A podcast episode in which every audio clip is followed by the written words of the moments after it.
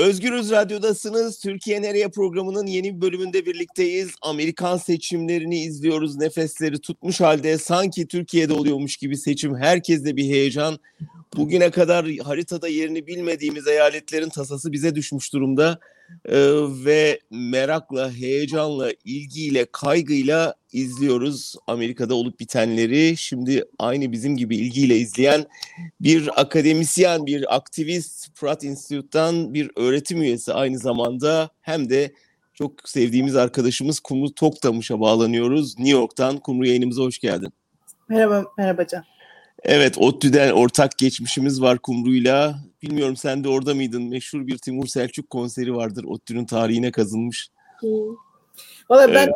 o sırada orada değilim. Ben daha o zaman lise öğrencisiydim. Rica ediyorum o kadar. Öyle? Peki çok farklı değilmiş. Birkaç sene arayla kaçırmışsın. Evet, sene. Benim için tabii çok önemlidir. Ve şey yine şey bugün de herhalde seninle şeyi konuşacağız. Şimdi bizi Trump bizi nasıl kör kuyularda bıraktı. Pek Aynen pek Timur Selçuk'un şey ruhuna uygun değil ama yine de bayağı kör kuyularda Doğru bıraktı gitti değil mi? evet bıraktı gitti. İnşallah gider de biz kör kuyuyu konuşalım seninle. Evet ve bugün yarın ve daima neler olacağını yer küremizde ve Amerika'da onu konuşalım. Timur Selçuk'u almış olduk böylece. Ya, ya şunla başlayalım. Bir defa bu iş mahkemede bitecek kesin doğru mu? Ya da sokakta bir hareketlilik bekliyor musun bundan sonra? İkisi sanırım ikisi de yani şu anda şey gibi şöyle gözüküyor. Yani Trump'ın zaten iş hayatından biliyorduk biz bunu. Böyle bir sürekli bir mahkeme tehdidiyle adam yaşıyormuş iş hayatını. Emlak emlakçılığını da öyle yaşıyormuş. İşte metresleriyle de öyle yaşıyormuş. Amerikan siyasetini de o hale getirdi. Sürekli bir e, e, mahkemeye vereceğim tehdidi savuruyor. E, yalnız o, o konuda konuşma çok ilginç. E, e, anayasa hukukçuları konuştular. Yani mahkemeye verecek, e, önce bir mahkemenin kabul etmesi lazım. Tamam mı? E, avukat bulamaz kendisine dediler. Öyle mi? O kadar. Ha, bunu dedi. Yani şey yok, temeli yok çünkü dediler. Ee, ama ama Trump'ın bulduğu da avukat tiplemelerini biliyoruz yani. Evet. Elbet birini bulur. Yani her arayanın bir avukatı çıkar. Aha. Lafı da var bu arada. Dolayısıyla bu mahkemeye gideceğim diyor. Ee, e, şu e, ilginç olan esas benim için daha önemli birisi olan e, Senato Başkanı Mitch McConnell e, bırakalım süreç işlesin dedi. Bu bu iyi bir işaret. Yani Mitch McConnell'a iyi olumlu bir şey söylemeye pek niyetim yoktu ama bu iyi, iyi bir işaret. Öte yandan çok enteresan. Cumhuriyetçi biri olduğu için mi önemsiyorsun? Hem cumhuriyetçi olduğu için hem de yani her e, her kralın bir kral yapıcısı vardır. Mitch McConnell aslında yani a, perdenin çok da arkasında olmayan e, çok önemli bir adamdı Trump yönetimi boyunca. Yani e, bu son yüksek mahkemeye üye koyma konulmasından tut da ya da Obama'nın koymasına, o Obama'nın yüksek mahkemeye üye seçmesine e, 8 ay öncesi diye seçimlerden engel olmuştu. Hı Bu sefer e, bir buçuk ay önceydi ve yaptı bu işi. Yani Mitch McConnell çok önemli bir senatörler çok senato çok önemli bir yerdir Amerika'da. Aha. bu adam dedi ki bırakalım süreç işlesin dedi. Bu önemli bir şey ama öte yandan başka bir senatör yine çok önemli bir senatör ki bu zamanında e, e, göya işte orta yolcu senatörlerden biriydi, uzlaşmacı senatörlerden biriydi. O ise e, bu sabah gördüm e, ama haberlerde gördüm e, Trump'ın e, mahkeme fonuna 1 milyon dolar yatırmaya hazırım. Beyefendi. E, onun için yani böyle bir hukuki süreç olacak mı olmayacak mı kaygısı hepimizde var. Sokaklar Sokak. Zaman, hı hı. Sokaklar dediğin zaman bu da e, enteresan. Şimdi New York'ta e, yollar sokaklardaydı insanlar oyumuz sayılsın diye. Bu arada kimse ilgilenmiyor ama New York'ta da hala oylar sayılıyor. Neden ilgilenmiyor? Herkesin aklı fikri Georgia'da, Arizona'da, Pennsylvania'da biz de hala sayıyoruz oyları. Ne var? um, şimdi um, New York'ta insanlar sokaklardaydı son aya kadar sayılsın diye. Şimdi öte yandan daha tehlikeli olan New York'ta asla olmayacağını düşündüğüm şeyler Pennsylvania'da oluyor. O da şey e, silahlı unsurlar e, oy sayma e, e istasyonlarının etrafında dolaşıyorlar. E, e, yani biz o unsurların daha çok e, oy vermeye gel, gel oy vermeye çalışan insanlara engel olmak üzere Oralarda tehdit etmek üzere oralarda gözükmesinden korkuyordu. Çünkü Amerika Amerika'nın güneyinde böyle bir gelenek vardır hakikaten siyahlara karşı. Ama oradan daha çok, oradan daha çok şimdi şu anda o da enteresan tabii. Bazı eyaletlerde sayımlar durdurulsun diye dolaşıyorlar. Ee, orada şunu yayıyorlar ki Türkiye'de de bu görüş çok yaygın. Onu konuşalım istersen. İşte bu sayım mayım değil bu şimdi oyları değiştirme sürecidir aslında falan gibi e, bir e, komplo iddiasıyla. Şimdi bazı eyaletlerde de sayım devam etsin diyor Trump. Dolayısıyla yani e, her ikisi birden olabilecek bir şey değil bu. Yani e, hani e, Amerika'da bütün seçimlere eyaletlerin kendileri karar verir. Eyaletler nasıl olacağına karar verir. E, Georgia'da büyük ihtimal yeniden sayım yapılacak. E, e, diğerlerinde de sayım durdurulmayacak. Ama silahla durdurulur mu? Kıyametler kopar mı? Bu artık biraz Cumhuriyetlerin sağduyusuna kalmış durumda. Var sanki değil mi Cumhuriyetçi cenahtan biraz önce verdiğin örnektekine benzer sağduyulu sesler? Ya eskiden vardı. Trump'a kadar vardı bunlar. Yani olmayan insanlar değildi. Ama e, şu yani biz dört yılda o insanların hepsinin sesi kesildi. Ya da bayağı e, e, Trumpçı oldular onlar. Şimdi e, şöyle bir şey var. Ya hemen girelim mi buna bilmiyorum ama şimdi örneğin e, Arizona'da e, Biden'ın alacağı kesin gözüyle bakılıyor gibi gözüküyor. Önemli bir eyalet e, Arizona e, oy miktarı olarak. Ama şimdi Arizona'da Biden neden alıyor biliyor musun? Arizona'nın eski senatörü e, e, McCain bir işte Vietnam gazisi tam böyle hani sağduyunun sesi ama öte yandan da hani Amerikan yayılmacılığının e, politikacılarından bir tanesi. Bu çok önemliydi e, iki partinin arasında orta yolu bulma konusunda. Hı hı. E, e, McCain öldü ve ailesi Trump'ın cenazesine gelmesine yani davet etmediler değil. Trump cenazeye gelmesin dediler. Dedi. Hı. Dediler. Aile bunu dedi. Şimdi şu anda Arizona'daki yani tabii de tabii başka unsurlar da vardır belki Latin unsurlar vardır falan filan ama Arizona'daki Biden'ın o dar e, zaferinin nedeni e, McCain ailesi ve McCain'in taraftarları. okay. Yani bu Peki kadar... yani bu silah meselesi gerçekten seni mesela kişisel olarak kaygılandırıyor mu? Yani böyle bir şey ne olabilir? Ne yapabilirler ve nasıl bir topluluktan bahsediyoruz? Bunlar hani kamunun denetimi altında güçler mi yoksa silahlı sivil Amerikalılar mı? Silahlı sivil Amerikalılar. Şimdi ya bu konuda hani e, hep bana yüzde soruyorlar. Bu, bu dediğin unsurlar yüzde kaçtır diyorlar. Bilmiyorum yüzdesini bilmiyorum. Bilen de yok. Çünkü Amerika'da herkesin silahlanma hakkı var. Yani evet. Amerika çok benzer bir şekilde pek ortalıkta görünmezken şimdi siyahlar da silahlarıyla poz vermeye başladılar. Tıpkı eski Siyah Panterler dönemindeki gibi. Bu arada hatırlatalım Kumru Toktamış siyasi kitle hareketlerinin tarihçesi üzerine çalışan bir akademisyen doğru mu? Yani evet. Amerika'nın tarihinde böyle bir silahlarla müdahale var mı seçime? Amerika'nın güneyinde var. Amerika'nın güneyinde e, yani öncelikle birincisi e, si, siyahların seçim seçmen olarak kayıt olmalarının bir önüne silahla geçme dönemi var. Bu e, iç savaşta yani bizim bildiğimiz linçler falan filan iç savaş sonrası başlayan şeyler. Yani kölecilik kalktıktan sonra başlayan durumlar. Hı. Oralarda bir tehdit unsuru olarak, bir bastırma unsuru olarak silah beyazlardaki silah çok yaygın. Ama aynı şekilde Amerika'nın güneyinde silahlar, e, siyahlar da silahlı. Bak çok enteresandır. Evet. Büyük şehirlerde silah edinmek zordur. New York'ta silah edinemeyiz kolay kolay. Hmm. Pennsylvania'da kolay kolay silah edinemezsin. Neden? Çünkü buralarda siyahlar vardır ve o siyahlar silah edinmesin diye biz de siyah silah edinmeyiz. Yani anayasa mahkemesine çıkabilecek bir durumdur bu. Ha şimdi şunu diyeceğim. E, ya bu silahlı unsurlar, bu silahlı kemik unsurlar hep vardılar. E şimdi bunlara bun, bunları ortaya Trump çıkarmadı. Zaten bu, özellikle söylemek istediğim bu. Cumhuriyetçi Parti bu türden silahlanmaya her zaman ön verdi, her zaman onayladı. Önüne geçilmesine her zaman e, önünü kapattı. Dolayısıyla Cumhuriyetçi Parti'nin zaten hazırlığını yaptığı bir süreci Trump mobilize etti. Burada ilginç olan şu, e, tabii ki bu türden sokak unsurlarını diğer Cumhuriyetçi Parti yerel unsurlar işte ellerinin altında kullanıyorlardı. Trump şey haydi sokağa. Hı. E, şunu duydunuz mu bilmiyorum. E, Cuma günüydü galiba. Bir bu silah bile değil bu saldırı.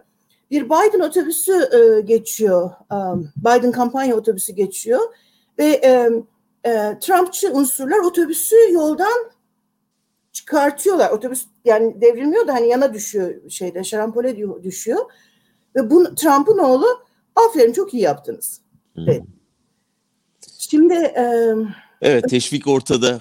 Peki Kumu biraz daha genele girersek. Şimdi yani bu tarihi seçim lafı her şeyde kullanılır, birçok seçimde kullanılır ama bu sefer hakikaten yerini buldu diyebilir miyiz? Bu gerçekten bir dönüm noktası mıydı Amerikan tarihi için?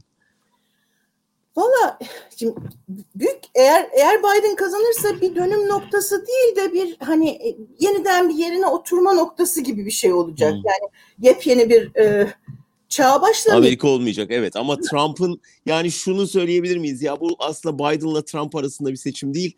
Trump kalsın mı gitsin mi seçimiydi insanlar Kesinlikle doğru. Kesinlikle doğru. Bu, bu kesinlikle doğru. Zaten onun için Biden o kadar e, var olan yapıların statüskonun adamı ki yani Hı. o şey hani var olan yapımıza sahip çıkacak mıyız?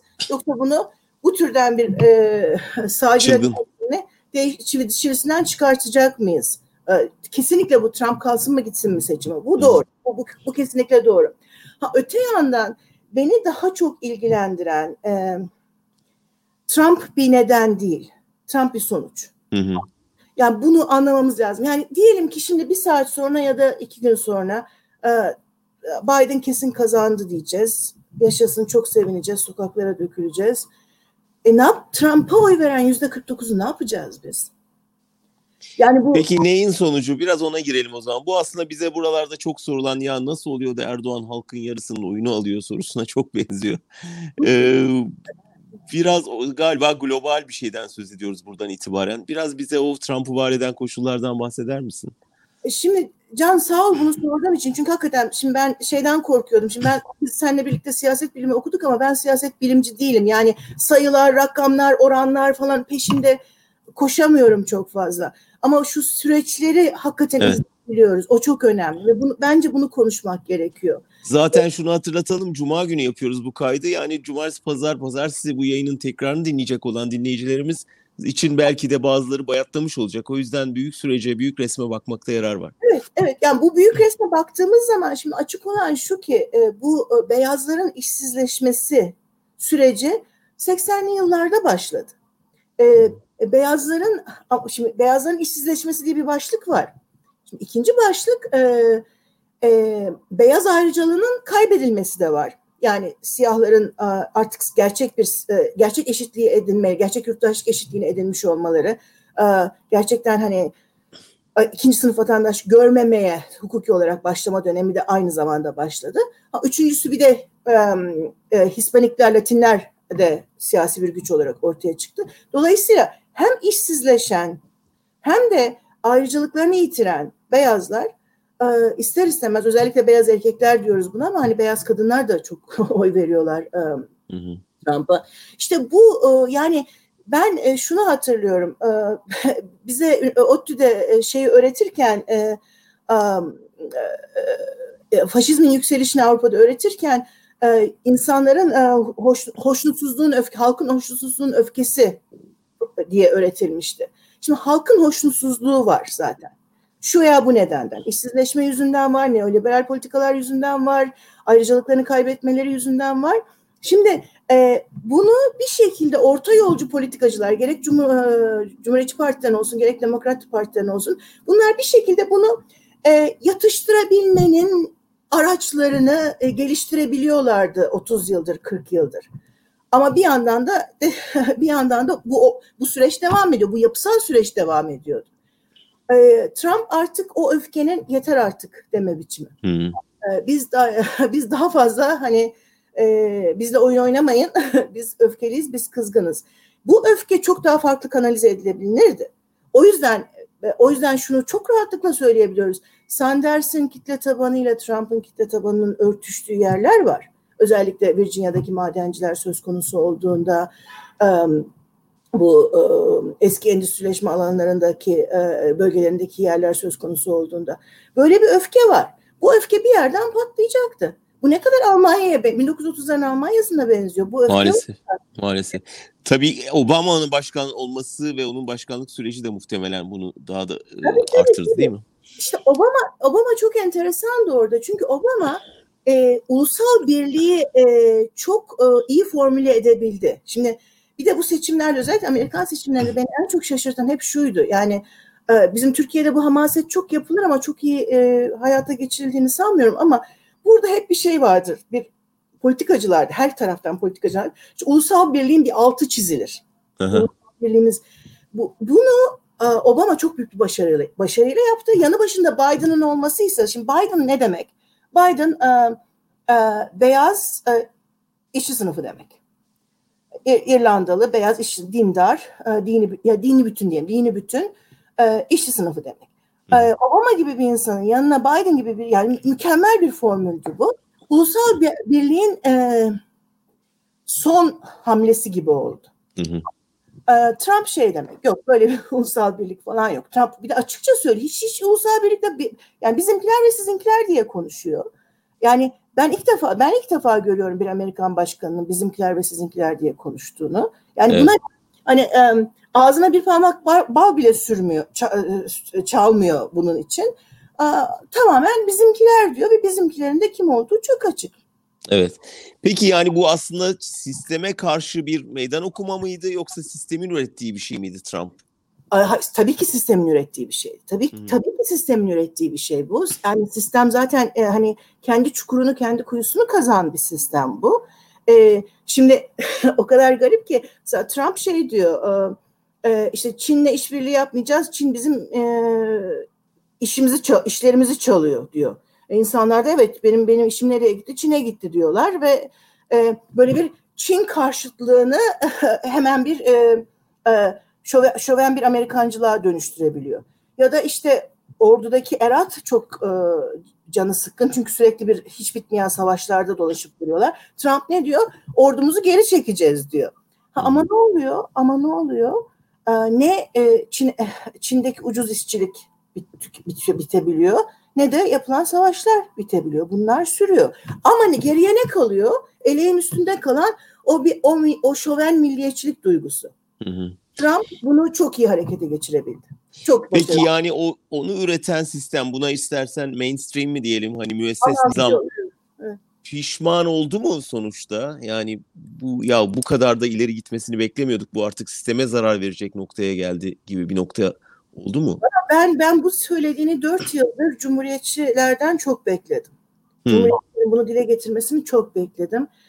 Ee, şimdi şöyle şeyler oldu yani bunları söylemekte fayda var. Ee, hani unutmadan senin esas sorduğun soruyu.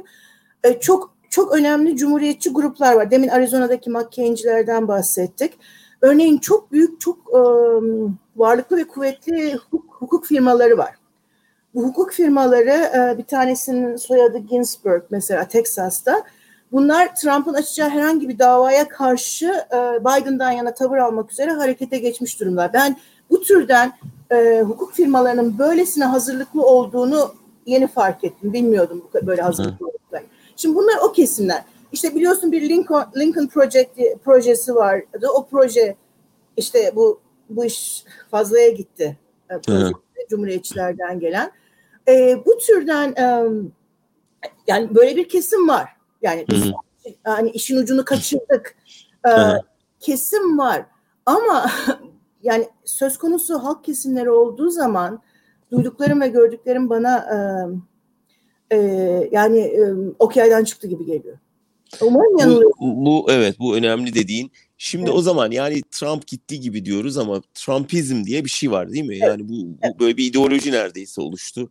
Bu bir defa nasıl tanımlanabilir? Yani böyle bir ideoloji ya da bilmiyorum pratikte uygulamaya, uygulamaya konmuş bir politikalar bütünü paketi ise bu. Bu nedir ve nasıl bertaraf edilebilir sonra konuşalım. Sonra.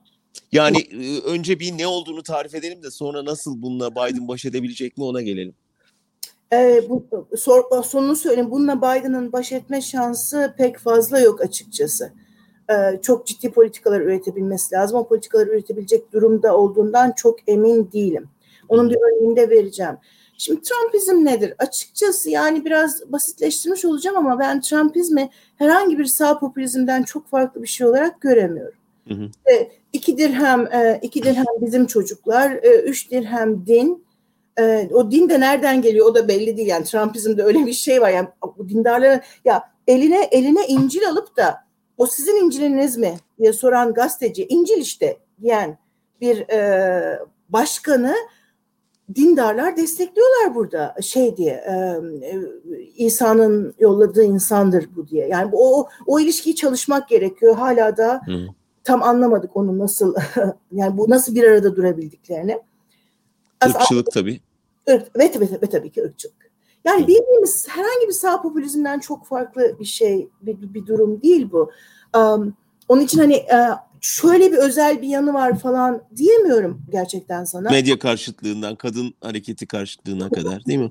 Yani bir yandan en önemlisi şu bir yandan hukuku e, hukukun bütün imkanlarını kendine e, kendi için enstrümantalize ederken öte yandan da e, hani demokrasinin e, koruyucu e, bariyerler olan hukuku ise reddetme göz ardı etme hali. Yani o anlamda çok tipik ırkçılık, kadın düşmanlığı senin, demin senin dediğin gibi gayet tipik bir e, e, sağ popülizm bu.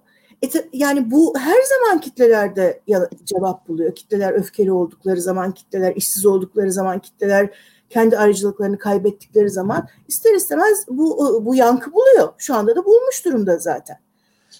Şimdi Evet peki niye Biden bunu şey yapamaz diyorsun, baş etmesi çok zor diyorsun? Çünkü bir konuşma yaptı ve aslında biraz önce Obama'da bahsettiğin hasletlere sahip olduğunu, yani herkesin başkanı olacağını, bu gerginliği düşürmek gerektiğini söyledi ki aslında değil mi aklı Selim'in söylemesi gereken ilk cümleler bunlar da herhalde.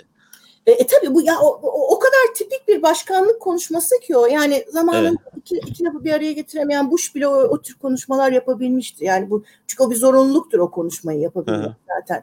Şimdi burada e, çok ciddi e, ekonomik ve sosyal politikalar geliştirebilmek, geliştirebilmek zorunda e, Biden.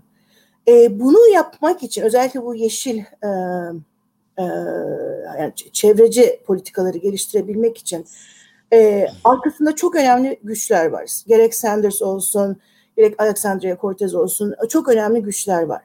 Şimdi bunları hayata geçirebilecek, ha bu arada bir şey daha söyleyecektim unuttum onu bir dakika şu notu alayım da. Bunu, bunu hayata geçirebilecek bir kongresi ve bir senatosu olmayacak Biden'ın. Yani hmm. senato çok açık bir şekilde, onu da hemen söyleyeyim yine laf çok karıştırıyoruz ama bir üzücü yan da yani sistemin ya bir dakika biz bu işi e, biraz aşırıya kaçırdık e, diyemeyeceğini şurada da gördük. Bir sürü işte eskiden orta yolcu gibi görünen senatör, e, cumhuriyetçi senatör e, Trump'ın harekete geçirdiği kitleler sayesinde yeniden seçildiler. Hmm. Bu çok önemli. Bu çok şaşırtıcı ve çok önemli. Yoksa karşılarında çok sağlam unsurlar olduğu halde böyle oldu. Bir. İkincisi senato hala daha e, e, cumhuriyetçilerin elinde. O zaman Biden'ın herhangi bir e, büyük e, reform yapabilme şansı çok zor. Hmm. Üçüncüsü çok daha önemli. Ben buradan da belki Cumhuriyetçi partiler Trump'tan vazgeçerler diyordum. Ee, özellikle demin bahsettiğimiz dindar, din, e, din, dini bütün grupların ve Cumhuriyetçi senatörlerin en çok istediği mahkemelerin yeniden kontrol altına alınabilmesi. Hmm. Trump bunu sağladı. Şimdi Trump bunu sağladıktan sonra artık Trump sakilliğinden vazgeçebilirlerdi gibi geliyordu bana. Ee, ama dediğim gibi seçme, seçilebilmelerini yine Trump sağladığı için pek vazgeçmeye niyetleri yok. Ha şimdi o zaman şöyle bir şey ortaya çıkıyor.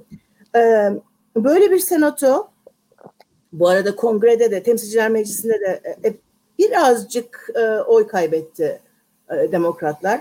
Ve böyle bir temsilciler meclisiyle Biden'ın çok büyük değişiklikler yapabilmesi çok zor.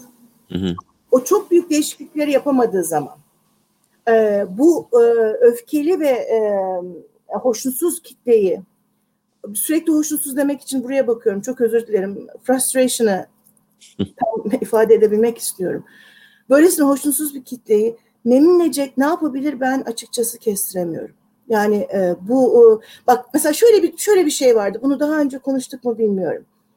Um, Obama döneminde e, bu madenlerin özellikle Virginia'daki madenlerin kapanacağı belliydi. Yani dünya piyasası açısından belli, enerji enerji pazarının nereye gittiğinden belli. Bu madenler kapanacaktı. Şimdi e, Obama'da şöyle bir şey, e, şöyle bir e, Obama Biden şöyle bir paket hazırladılar. Madenler kapatılacak. Madenciler için bir eğitim programı yapılacak. İşte onlar yeni yeni yeni enerjiler için ya da yeni e, sistemler e, için eğitilecekler. E, ücretli bir şekilde eğitilecekler ve birkaç sene içinde işte o o bölgenin ekonomisi başka başka bir yöne evrilecek. Böyle bir plan vardı. Şimdi Trump geldi, gelirken daha seçim döneminde dedi ki Obama kapatmaya çalışıyor sizin madenlerinizi dedi. Hı hı. Ben bu programı ortadan kaldıracağım dedi. Ve yaşasın diye bütün madenciler destek verdiler. Ne oldu? Madenler zaten kapatıldı. Ama o eğitim programları, o ücretli eğitim programları da ortadan kalktı. Hmm. Şimdi bunu yeniden, bu programları yeniden gündeme getirebilir mi Biden? Yeniden böyle bir e, koalisyon oluşturabilir mi e, Senato'da ve Temsilciler Meclisi'nde? Bunu göreceğiz. Bu kadar polarize olmuş bir ülkede. Zaten bu polarizasyon geliyordu, geliyorum diyordu. Bu kadar polarize olmuş bir ülkede o türden e, e, işbirlikleri ve koalisyonlar oluşturulabilir mi? Bundan henüz daha çok eminim. Bunu göreceğiz. Peki Trump kalıcı mı siyasette sence? Yani bu yoksa hani tamam ya ben de artık işime döneyim der mi? Ya Trump'ın kalıcı olma şansı çok yok. yok. Yani işin hukuki yanını bilmiyorum. Açıkçası konuşmadan önce bir şunu bir okuyayım dedim ama çok dikkatli okuyamadım açıkçası. Yani Trump hakkında zaten açılmış olan yığınla dava var. Aha. Zaten çok büyük borçları var. Zaten e, bu Deutsche Bank falan işte onun ondan mesafe almak istiyor. Ayyuka çıktı çünkü oradaki yolsuzluklar. E, bir yargılama süreci olur mu yani? Şimdi şöyle bir yargılama süreci zaten hani siyasi yargılama olmasa bile sivil yargılama sürecinden geçecek. Yani bu bu kaçınılmaz. Bu eli kulağında. Şimdi burada yine işte Obama'nın yaptığı çok e, e, negatif şeylerden bir tanesi de buydu. Obama e, Amerika'da böyle bir gelenek yok diye Dick Cheney'i yargılamamıştı. Ya, Dick Cheney'in yargılanmasının önüne geçmişti bizzat. Yani böyle biz böyle bir şey böyle bir şey yapmayacağız diye. Şimdi Trump için de aynı ilke geçerli olur mu? Bundan çok emin değilim. Anladım. Ama Peki. Trump'ın zaten yani e, şirketlerine ve e, finans yolsuzlukları için davalar devam ediyor. Siyasi dava haline gelir mi bunu bilemiyorum. Son beş dakikamız kaldı. Türkiye'ye mecburen girmek zorundayız. Ha. Bütün bu e, Beyaz Saray'daki değişim Türkiye'yi nasıl değiştirecek? Etkileyecek mi? E, iki görüş var. Bir, ya orada kim oturursa otursun Amerika'nın temel çıkarları vardır. E, ve Türkiye açısından pozisyon çok değişmez bir görüş. İkinci görüşte Yok ne de olsa Trump'la Biden arasında ciddi bir fark var. En azından insan hakları, basın özgürlüğü vesaire konularında Erdoğan için daha zor bir dönem başlayacak. Ne dersin? Ee, şu, bence şöyle düşünüyorum ben. Yani Biden'la birlikte yönümüzün nerede olduğunu bileceğiz. Bunlardan hangisi? Yani Trump'la birlikte hiçbir şey bilmek mümkün değildi. Hı hı. Çok e, fevri kararlar veriyordu. Şu doğru, ilk dediğin doğrudur. Yani Amerikan dış politikası için Türkiye'nin yeri bellidir. O yerde o yerde işte şey beyzbol sopası göstermekle kafasını okşamak arasında gider giden gelen bir yerde. Burada Trump ya da e, Biden değişmez. Ama hiç değilse Biden'la neyin ne olduğunu net bir şekilde bir politika olacak ve o politikayla e, yani ben açıkçası şöyle söyleyeyim Türkiye'deki e, Erdoğan idaresi olarak ben hani e, e, Trump'ın belirsizliği, nerede ne zaman ne olacağını bilememe haline Biden'ın belki daha e, husumetli ama ne olduğu belli olan politikasına tercih ederdim. Yani dış politikada hani ne olduğunu bildiğin bir e, Doğru. dersin kendine. Peki bütün bu Halkbank dosyası, Erdoğan'ın kişisel hesapları vesaire orada çok dönüyor mu bu konular? Gelecek mi evet. gündeme? Bu konular çok dönmüyor. Yani ben mesela ben Türkiye'li olduğum için izli, izliyorum. Ee, bu konular çok dö- dönmüyor ama evet şu şunu seziyoruz yani Halkbank meselesini yeniden gündeme getirmek isteyebilir Biden eğer Erdoğan'a ya sen biraz sesini kes demek istiyorsa ki bunu istiyor sanırız. Yani o öyle görünüyor. Hı hı. Yani bölgede herhangi birinin e, bölgesel liderliğe soyunması Amerikan dış politikasının istemediği bir şey. Hı hı. Dolayısıyla hani bir şey beyzbol yani kenarda duran beyzbol sopası gibi onu o şekilde tutacaklardır. Yani sonuca ermez o ama bir kenarda durur gibi geliyor. Kurumu Toktamış çok çok teşekkür ederiz. Gerçekten önemli gözlemler. Bakalım e, tarih hayat doğrulayacak mı konuştuklarımızı? Heyecanla bekliyor olacağız. Hepimiz hep beraber. Ve bizi kör kuyularda yalnız bıraktı. Trump gitti dedi. Timur Selçuk'tan alıntıyla Kumru Toktamış. Dileriz o kör kuyulardan çıkmanın yollarını hep birlikte buluruz. Evet son derece nefes nefese izlediğimiz bir Amerikan seçimlerinin değerlendirmesini yaptık New York'tan Kurnu Toktamış'la. Bir başka Türkiye Nereye programında görüşmek, buluşmak üzere. Hoşçakalın.